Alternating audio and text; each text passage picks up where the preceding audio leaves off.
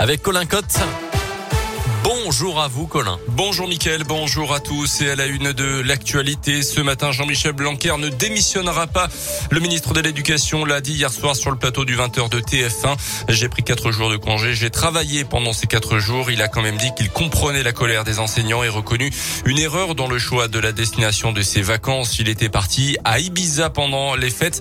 C'est de là-bas qu'il avait annoncé dans la presse le nouveau protocole sanitaire à mettre en place dans les écoles dès le lendemain pour la rentrée de janvier. Sur le front de l'épidémie, on a battu un nouveau record hier en France. Plus de 460 000 nouveaux cas ces dernières 24 heures. 26% de plus par rapport à mardi dernier. Le nombre d'hospitalisations augmente, mais celui des patients en soins critiques recule. Les prix à la pompe battent des records en ce moment. Faire le plein de sa voiture n'a jamais coûté aussi cher. Plus d'un euro soixante le gazole, un euro soixante-dix le samplon 98, un euro soixante-deux le E10. Et c'est l'un des thèmes forcément de la campagne électorale pour la présidentielle. Invité de BFM hier Valérie Pécresse, candidate Les Républicains, ne compte pas baisser la TVA sur les carburants si elle est élue. Elle préfère augmenter les salaires, plus 10% pour ceux qui gagnent moins de 3000 euros par mois. Elle propose aussi de convertir les RTT en salaires sans charge patronale.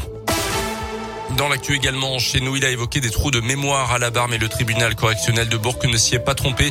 Un jeune burgien de 28 ans comparaissait pour des faits de violence conjugale. Euh, dans la nuit de vendredi à samedi dernier, sous l'emprise de produits stupéfiants, il avait frappé et menacé sa compagne avec un couteau. Placé en garde à vue puis hospitalisé, il avait réussi à s'échapper du centre hospitalier avant d'être de nouveau interpellé. Selon le progrès, son casier judiciaire comportait une dizaine de mentions, dont certaines déjà pour violence conjugale. Le tribunal l'a condamné à un an et demi de prison ferme. Une suspicion d'intoxication au monoxyde de carbone hier après-midi à Mâcon. Les secours sont intervenus à quelques encablures du centre hospitalier, mais les pompiers n'ont finalement rien trouvé. Santé publique France recommande de faire vérifier une fois par an vos appareils de chauffage et d'assurer également une bonne ventilation du logement. Ils sont venus à bout des 8375 kilomètres de parcours du Dakar. Pour leur première participation, Jérémy Poré et Brissalotte, deux entrepreneurs de Beno dans l'Ain, ont bouclé le rallye raid le week-end dernier en Arabie Saoudite en se classant 37e sur 88 dans la catégorie SSV.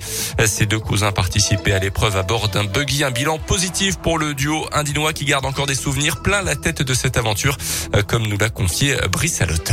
C'est une très belle aventure. C'est vraiment quelque chose qui était encore plus intense que ce qu'on imaginait. Déjà parce que physiquement, c'est une, une vraie épreuve euh, difficile et compliquée, et surtout euh, en termes de concentration, parce que les, les, les étapes sont très longues. Euh, la moindre erreur euh, coûte très cher, donc euh, effectivement, une aventure assez extraordinaire. C'est ce qui nous a le plus marqué, c'est bah, déjà l'immensité de, géographique de, du désert, et puis surtout aussi la, la solidarité entre les, les différents concurrents. Il, règne une, une ambiance qui est très très positive. C'est une épreuve qui est vraiment euh, intéressante à, sur tous les niveaux. L'an prochain, les deux Indinois aimeraient retenter l'aventure. Une édition 2022 du Dakar, on le rappelle, marquée par l'explosion d'un véhicule grièvement, grièvement blessé. Un pilote français, Philippe Boutron, c'était le 30 décembre à Jeddah, juste avant le départ. L'enquête ouverte par le parquet antiterroriste est d'ailleurs toujours en cours. En basket, une victoire au buzzer qui fait beaucoup de bien à la Gielbourg en Eurocoupe. Succès 78-80 hier soir à Venise. Les Bressans grimpent d'une place dans leur groupe, euh, se retrouvent 9e sur 10, sachant que les 8 premiers sont qualifiés pour le top 16. Merci beaucoup Colin. Prochain scoop info, évidemment à 9h.